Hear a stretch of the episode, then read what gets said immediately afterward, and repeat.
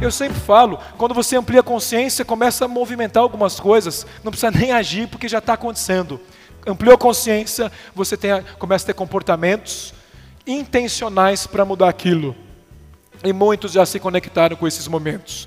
E eu disse para vocês ontem, nós temos muita responsabilidade, principalmente com os nossos filhos, quando a gente gera esses momentos. Todos os meus filhos eu tenho certeza que eu gerei muitos momentos. Talvez com a minha filha agora eu estou gerando menos momentos críticos, mas para os meus dois filhos eu gerei. E para os dois.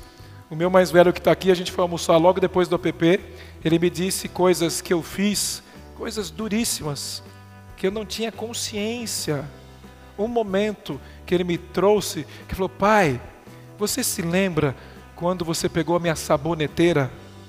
Eu falei: Hã? Ele era assim, tinha uns 7, 8 anos de idade.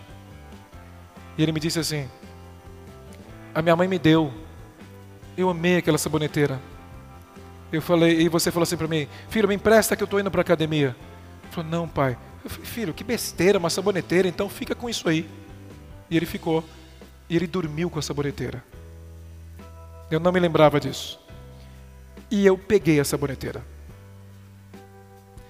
Desse dia, durante uns dois anos, ele perdeu a confiança em mim.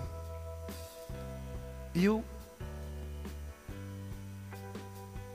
não negligencie o outro pensando que a situação é besteira e é pequena. Talvez para você isso chama-se respeito. E olha o impacto que a gente pode causar na vida do outro. A situação pode ser assim ou assim, não importa. Isso é compaixão, se colocar no lugar do outro e entender. A gente gera. Imagine em outras situações o que a gente não faz.